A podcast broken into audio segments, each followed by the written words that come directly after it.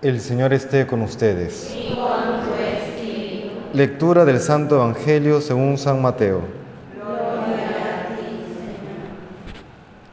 En aquel tiempo dijo Jesús a sus discípulos, no creáis que he venido a abolir la ley y los profetas, no he venido a abolir, sino a dar plenitud.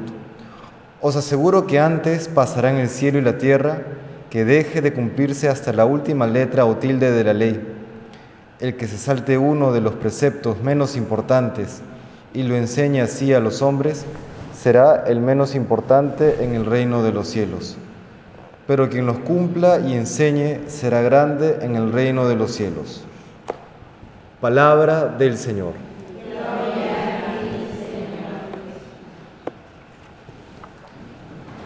Tanto el Evangelio como la primera lectura del, día de hoy nos hablan de los mandamientos, de los mandatos de Dios que nos ha dado a toda la humanidad. Y en la primera lectura escuchamos frases como esta. Escucha los mandatos y decretos que yo os mando cumplir. Así viviréis y recibiréis una serie de bendiciones. Nos dice, ellos serán vuestra sabiduría y vuestra inteligencia. Y todos dirán, qué grande es la nación, este pueblo sabio e inteligente. En la actualidad nos enfrentamos a una terrible soberbia de muchos, no digo de todos, pero sí de muchos, en la que se comienza a percibir socialmente las consecuencias nefastas de esta soberbia, de pretender estar por encima tanto de la ley divina, la ley revelada, los mandamientos, como también por encima de la ley natural.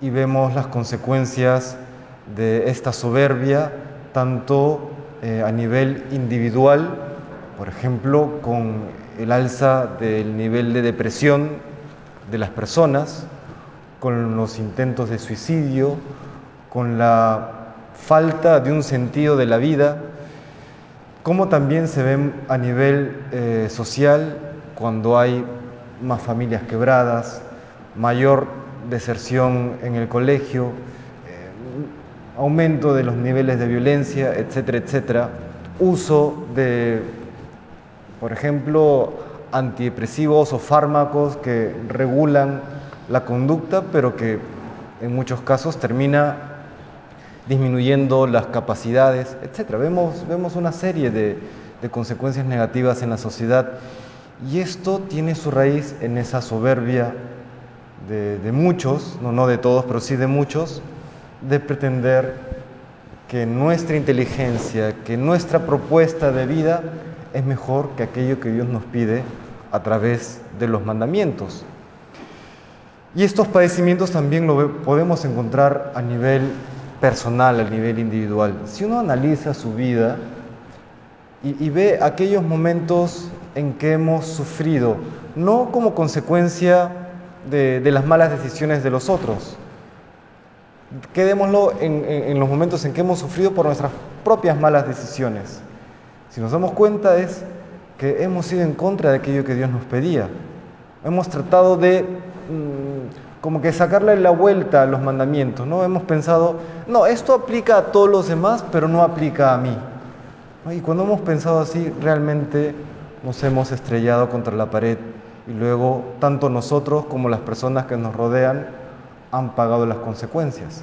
Recordemos algo fundamental de la vida cristiana en general y también cuando al momento de cómo, cuál es la actitud que tenemos ante los mandamientos.